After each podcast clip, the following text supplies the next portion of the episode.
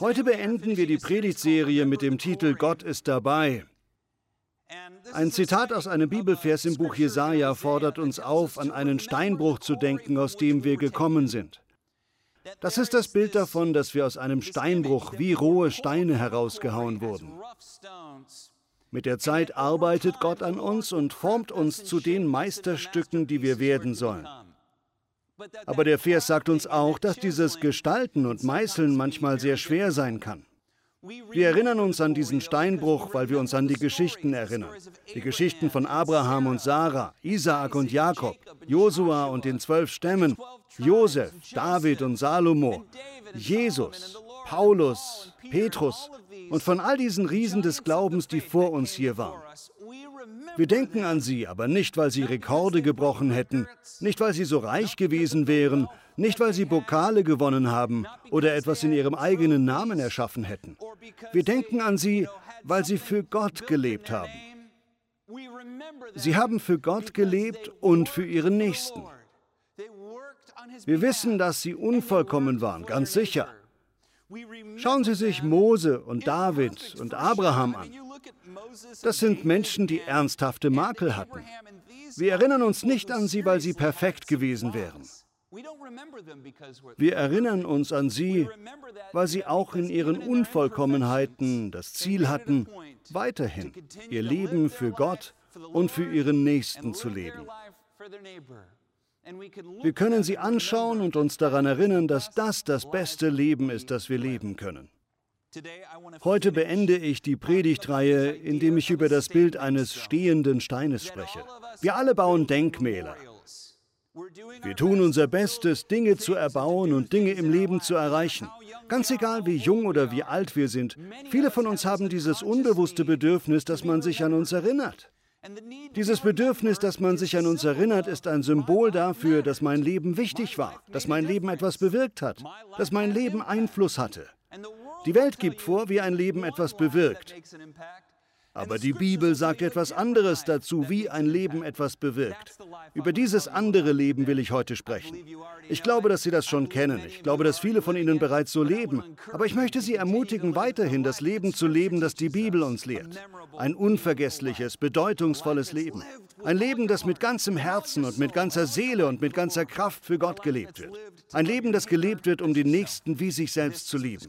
Genau dazu fordert uns die Bibel auf. Das ist ein glückliches Leben. Ein eines, das es wert ist, gelebt zu werden. Interessant ist Folgendes, wenn man durch Israel reist. In den 90ern wurde dort ein Ort entdeckt, der Tel Gezer heißt.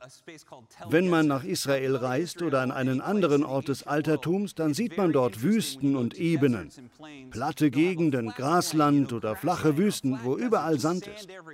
Anscheinend wie aus dem Nichts sieht man dann 15, 20 oder 25 Meter hohe Hügel, die wie ein Pickel auf einem Gesicht mitten in der Landschaft aussehen. Das ergibt eigentlich gar keinen Sinn. Warum ragt dieses Ding so hervor? Diese Hügel nennt man Tell. Typischerweise passiert es damals, dass irgendeine antike Kultur eine kleine Stadt erbaute und dann irgendein großer Typ kam, der die Stadt zerstörte. Dann erbauten sie die Stadt wieder neu und sie wurde später wieder zerstört. Dann wurde wieder eine neue erbaut und dann wiederum zerstört. Man hatte dann sozusagen ein Sandwich der Zivilisationen. Manchmal gab es bis zu 60 oder 70 Schichten von verschiedenen Menschen und Zivilisationen. Irgendwann wurde durch diese ganze Zerstörungsreihe ein Hügel daraus. Der wiederum machte den Ort aus militärischer Sicht begehrenswerter, denn ein großer Hügel auf einer platten Ebene irgendwo im Nirgendwo war eine gute Sache. Bei einem dieser Hügel, die man in Israel ausgegraben hat, hat man ein paar von solchen stehenden Steinen gefunden. Zeigen wir das Foto nochmal. Solche stehenden Steine sind manchmal acht bis zehn Meter hoch. Die auf dem Foto sind nicht so groß. Diese besonderen Steine sind 5000 Jahre alt, aus der frühen Bronzezeit. Wenn in der Antike irgendeine große Leistung erreicht wurde, brachte man solche Steine heran und stellte sie auf. Wenn dann die Menschen vorbeikamen, fragten sie sich, was ist denn hier geschehen? Die Leute konnten dann sagen, oh, da hat unser Dorf unsere Nachbarn besiegt. Manchmal waren das auch richtig böse Dinge. Da haben wir tausend Kinder für Baal geopfert. Oder Dinge dieser Art. Als die Juden in das Land kamen, zerstörten sie die meisten dieser heidnischen Steine. Aber sie behielten die Praxis bei, solche stehenden Steine zu errichten. Auf dem Tel Gezer hat man einen Stein gefunden, der an etwas erinnerte, das David getan hatte. Das ist interessant, weil es in der Bibel nicht erwähnt wird, dass David auf dem Tel Gezer gewesen ist. Es gibt viele solche interessanten Dinge dort. Ich beginne heute damit, weil wir mehr über die stehenden Steine in der Bibel sprechen werden. Ganz allgemein gesagt aber sieht man durch die gesamte Geschichte hindurch, dass Menschen Dinge errichtet haben, um daran zu erinnern, seht her, mein Leben war wichtig. Seht her, ich habe etwas Wichtiges getan. Das Altertum ist voll mit Statuen von berühmten Leuten. Das römische Reich hat die Triumphbögen berühmt gemacht. Auch heute noch haben wir alle möglichen Trophäen und Belohnungen und Plaketten. Hören Sie mir genau zu, daran ist nichts Falsches. Alles, was ich damit aufzeigen will, ist, dass wir alle eine innere Sehnsucht danach haben, dass unsere Leistungen und Verdienste es wert sind, in Erinnerung zu bleiben. Und ich möchte Ihnen sagen, dass vieles von dem, was die moderne Welt Ihnen als lebenswert oder erstrebenswert vorgaukelt, das gar nicht ist. In Wirklichkeit ist manches davon wertlos. Manches davon ist sogar Müll. Aber das Leben vollständig für Gott zu leben, das Leben für die Familie zu leben, für die Kinder oder den Ehepartner, für die Ehe, das ist lebenswert. Das Leben für den verletzten Nächsten zu leben, das Leben zu leben, um sogar Feinde dazu zu ermutigen, sich dem Guten zuzuwenden, das ist ein wertvolles Leben. Dafür lohnt es sich, morgens aufzustehen. Wenn Sie Ihr Leben für andere und für Gott leben, dann werden die Menschen ihre Geschichte für Sie erzählen. Sie müssen dann gar keinen Gedenkstein aufstellen. Sie müssen keine Statue errichten. Die Menschen werden sich daran erinnern, was sie getan haben, und es wird Bedeutung haben. Viele sagen jetzt vielleicht von Ihnen, das ist zu spät für mich, ich habe zu viel Schlimmes getan oder ich bin zu alt, ich bin zu dies oder jenes. Es ist niemals zu spät. Wenn Sie am Leben sind, dann hat Gott Absichten und Ziele für Sie und meine Hoffnung heute ist, dass wir jeden Tag damit anfangen können. Das ist wie bei der Körperpflege. Das ist wie Zähneputzen. Jeden Tag müssen wir uns neu daran erinnern, dass vieles von den Dingen, die die Welt für wichtig hält, gar keine Bedeutung haben. Die Dinge dagegen, auf die die Bibel hinweist, sind die wichtigen Dinge. Wenn wir zum Ende unseres Lebens kommen, dann werden das die Dinge sein, die wirklich zählen. Es ist niemals zu spät für Sie. Ich möchte Sie ermutigen, entscheiden Sie sich heute dazu, an Gott dran zu bleiben. Entscheiden Sie sich heute dazu, an den Menschen dran zu bleiben, die in Ihrem Leben wirklich zählen. Ich weiß, dass einige von Ihnen das bereits tun. Ich möchte Sie ermutigen, das auch weiterhin zu tun. Ich liebe zum Beispiel Sport. Es macht Spaß und ich liebe es, mir das anzusehen. Es gibt tolle Künstler auf dieser Welt und großartige Athleten. Es gibt große Geschäftsleute, Leistungsträger und Schriftsteller. Aber wie viele von denen müssten wir denn noch hören, wie sie am höchsten Punkt ihrer Karriere sagen, wenn sie alles Geld der Welt haben und allen Ruhm und alles erreicht haben, das ist wertlos. Ich habe all dieses Zeug und es zählt nichts. Und jetzt weiß ich nicht, was ich mit meinem Leben anfangen soll. Wie oft müssen wir so eine Geschichte denn noch hören, bis wir sie glauben? Bis wir von deren Fehlern lernen? Bis wir lernen, dass es auch wenn diese Dinge Spaß machen und interessant sind und es okay ist, sie anzupeilen, dass es etwas Besseres gibt, das jeder von uns erreichen kann. Wir müssen dafür nicht reich oder berühmt sein. Es gibt diese Sache, die Jesus uns anbietet, die er uns anbietet, wenn wir ihm nachfolgen. Wir können ein lebenswertes Leben führen, indem wir für eine Person leben, nicht für eine Million Personen. Wenn wir für die ein oder zwei Menschen leben, zu denen Gott uns ruft, manchmal vielleicht auch zehn, dann tun wir, was gut und richtig ist. Etwas, an das man sich erinnern wird. Man wird sich hier daran erinnern und noch wichtiger, man wird sich in der Ewigkeit daran erinnern. Gott wird es nicht vergessen und er wird sie nicht vergessen. All diese Auszeichnungen, die wir haben. Ich weiß noch, dass ich auf der Grundschule eine Spielkonsole von Nintendo hatte, das Original, 8 Bits, sehr stabil gebaut. Eines meiner Lieblingsspiele war Mike Tysons Punch-Out, ein Boxspiel. Ich glaube, man sollte Rocky Balboa darstellen. Man ist so ein niedlicher Kerl und muss sich in der Boxrangliste nach oben arbeiten und die verschiedenen Gegner wie Glassjaw Joan und andere besiegen. Der letzte ist schließlich der große, bullige Mike Tyson.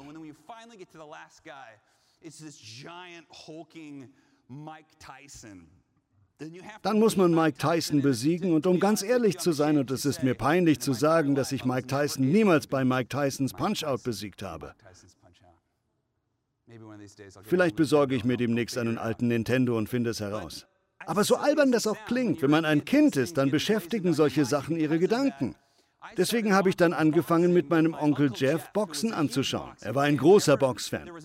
Immer wenn es einen großen Kampf gab, hat er sich ein Pay-TV-Ticket gekauft und die Familie eingeladen.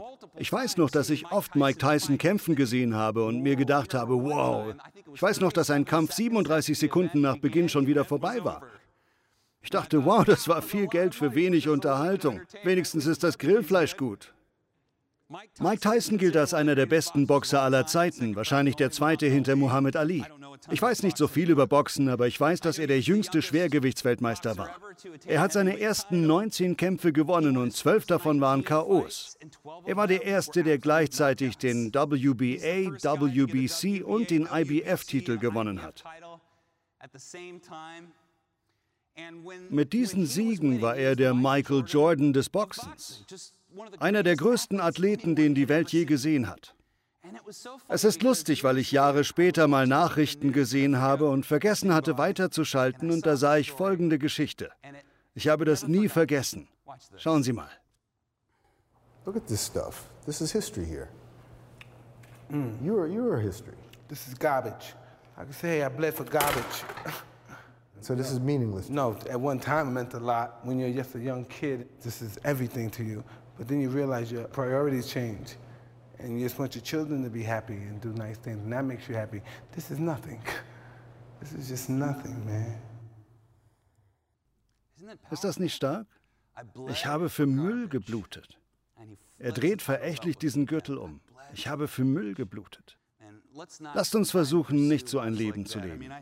Boxen, Sport allgemein ist großartig. Ich halte Sport besonders gut für Kinder. Ich glaube, gewinnen und gewinnen lernen oder in einer Mannschaft spielen ist alles lobenswert und hilfreich. Aber am Ende des Tages, vielleicht betrifft das auch nur Amerikaner, sind wir so besessen davon, Dinge zu gewinnen, die manchmal gar nichts wert sind. Und dabei verlieren wir die Dinge, die wirklich zählen. Ich habe Pastor Ross Jacobson eingeladen, nach vorne zu kommen. Ich habe vor einem Jahr seine Geschichte schon einmal erzählt, aber ich möchte, dass er sie nochmal erzählt. Ich weiß noch, wie ich Russ in unserer Kirche getroffen habe. Als ich Russ besser kennengelernt habe, habe ich herausgefunden, dass er ziemlich erfolgreich ist. Er hat eine gut laufende Steuerberatungsfirma mit beeindruckenden Kunden. Trotzdem habe ich gemerkt, dass er die Kirche immer an die erste Stelle setzte, egal wie beschäftigt und erfolgreich er auch war. Vor allem seine Familie war immer an erster Stelle. Falls Sie auch so einen Familientypen kennen, dann garantiere ich Ihnen, dass für den das Beste wäre, so wie Russ zu werden.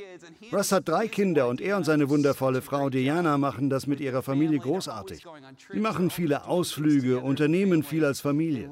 Sie lieben als Familie Gott und ich mag Russ sehr. Ich weiß noch, wie er die Geschichte erzählt hat, wie ihm diese Prioritäten irgendwie klar geworden sind. Russ, bitte erzähl uns deine Geschichte. Ja, vielen Dank für diese Vorstellung. Ich war Seelsorger in einer Seniorenresidenz, einer sehr schönen Seniorenresidenz. Und dort gab es im Grunde drei Phasen. Eine war das unabhängige Leben. Die zweite war eine Art betreutes Wohnen und dann gab es die qualifizierte Pflegeeinrichtung. Ich weiß noch, wie ich dort war und Menschen dort kennengelernt habe. Ich war überrascht, wie ihr Leben mit der Zeit zusammengeschrumpft war. Man sieht Menschen, die große Jobs und große Häuser gehabt haben und viel Verantwortung hatten. Sie hatten wichtige Dinge erreicht. Aber wenn man sie dann am Ende sieht, dann bedeuten ihnen diese Dinge gar nichts mehr.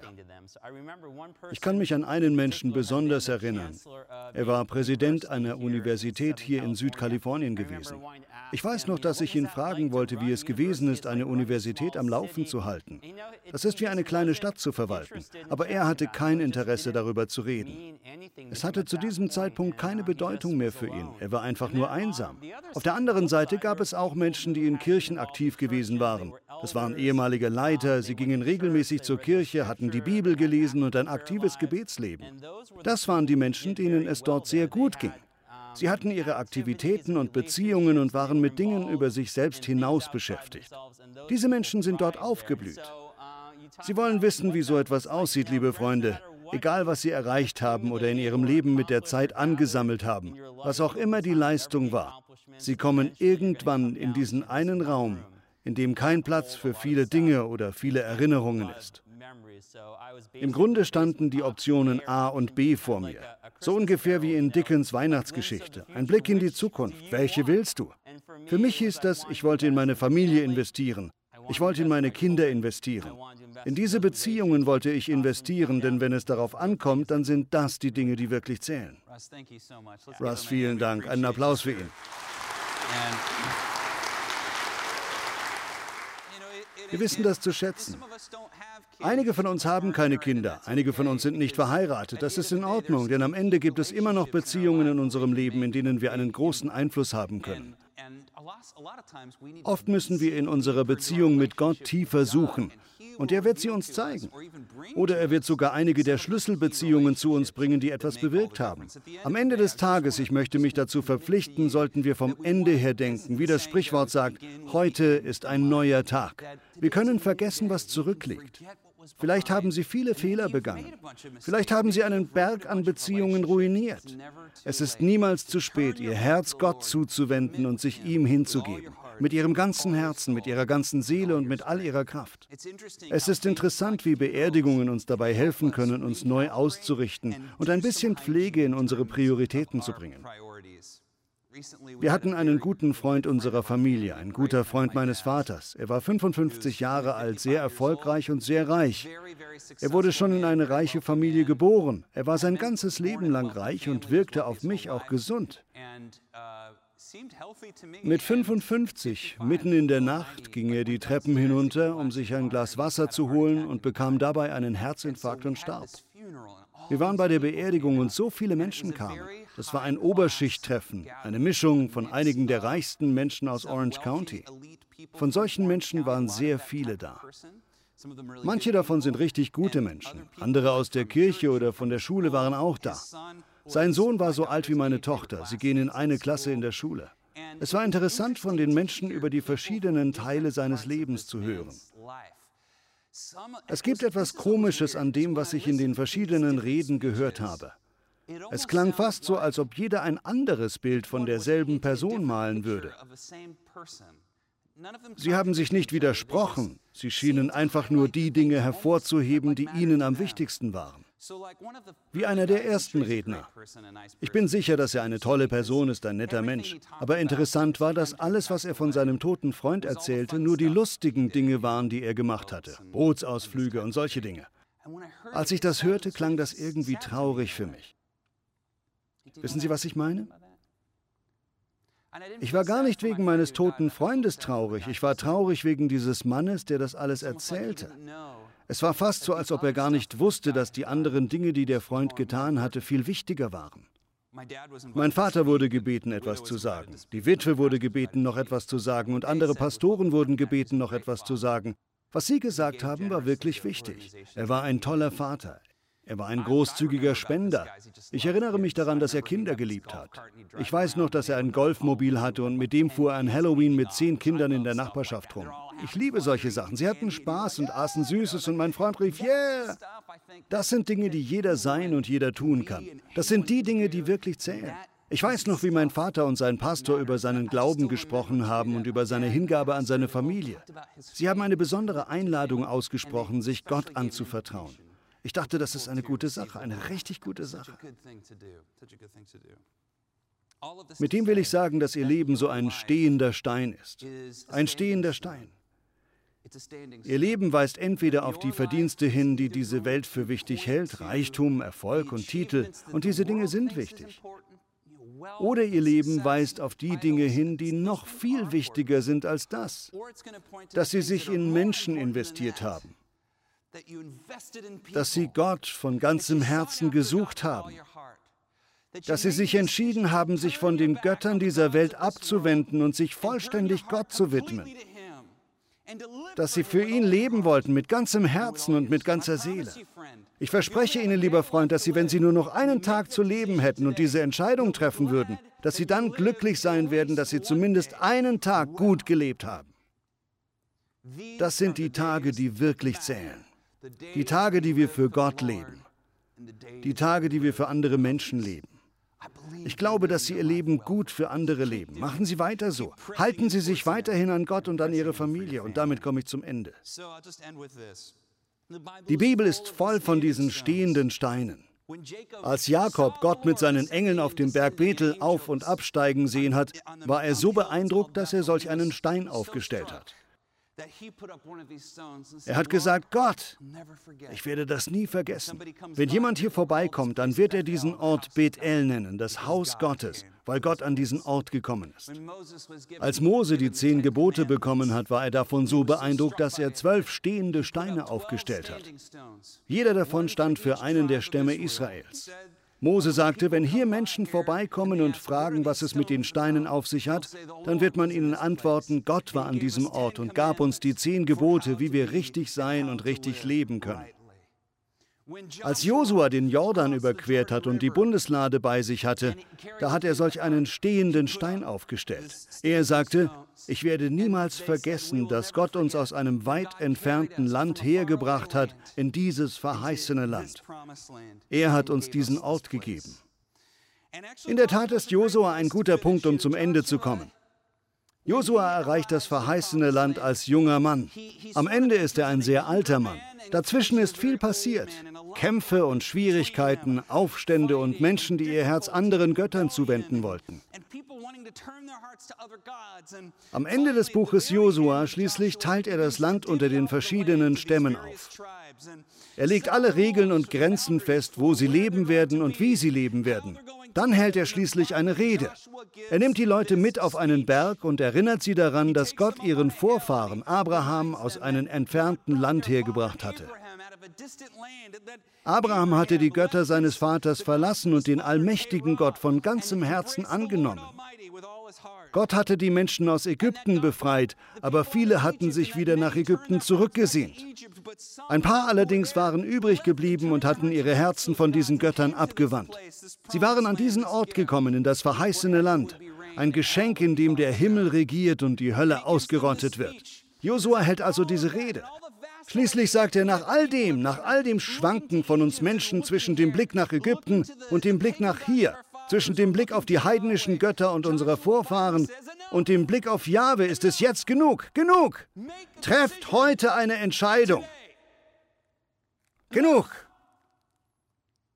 Er sagt, fürchtet Gott und dient ihm in Treue.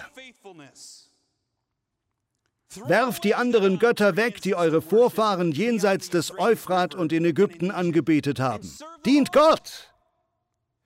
Wenn es euch nicht angenehm erscheint, Gott zu dienen, dann entscheidet heute selbst, wem ihr dienen wollt. Entweder den Göttern eurer Vorfahren jenseits des Euphrat oder den Göttern der Amoriter, in deren Land ihr jetzt lebt. Ich aber und mein Haus, wir werden dem Herrn dienen. Die Menschen fangen daraufhin an zu weinen und sagen, wir werden dem Herrn dienen.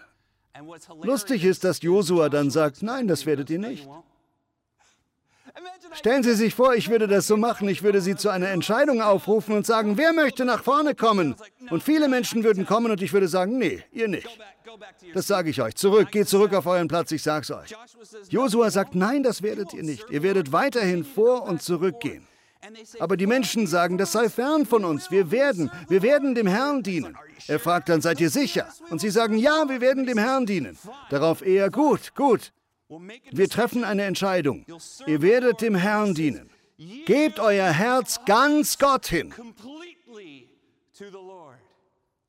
Die Menschen sagen dann, das werden wir. Woraufhin Josua sagt, gut, ich werde noch einen stehenden Stein errichten, diesen großen Stein hier, und der soll ein Zeuge gegen uns sein, falls wir unser Herz anderen Göttern zuwenden und von Gott abwenden. Die Menschen sagen Amen. So soll es auch bei uns sein. Mögen wir unser Herz niemals von Gott abwenden. Mögen wir unser Herz niemals von dem abwenden, was wirklich zählt. Mögen wir den Herrn mit unserem ganzen Herzen und mit unserer ganzen Seele und mit all unserer Kraft lieben. Mögen wir unseren Nächsten lieben wie uns selbst. Mögen wir weiterhin jeden Tag leben für ihn und andere. Wenn wir das tun, wenn Sie das tun, dann wird Ihr Leben ein wahrer, stehender Stein sein, einer, der zählt. Einer, der einen Unterschied macht. Einer, der die Geschichte verändern wird. Wenn Sie irgendwann in der Ewigkeit ankommen, dann werden Sie erkennen und wissen, ich bin so froh, dass ich diese Entscheidung getroffen habe. Ein paar Dinge noch, bevor ich zum Ende komme. Ich möchte, dass Sie heute zwei Dinge tun.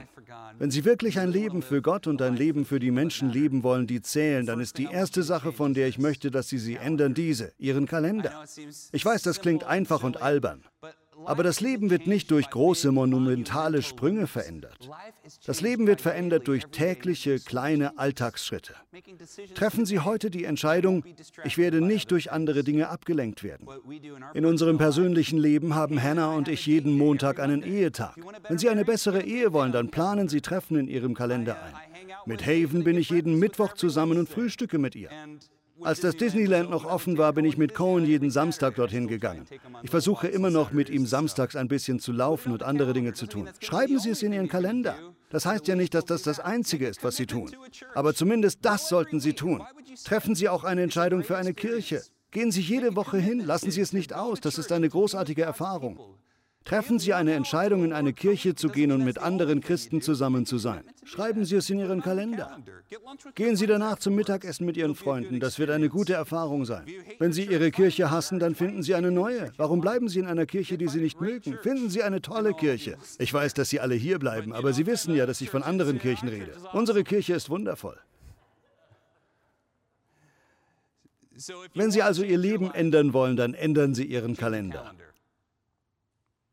Das Zweite ist Folgendes.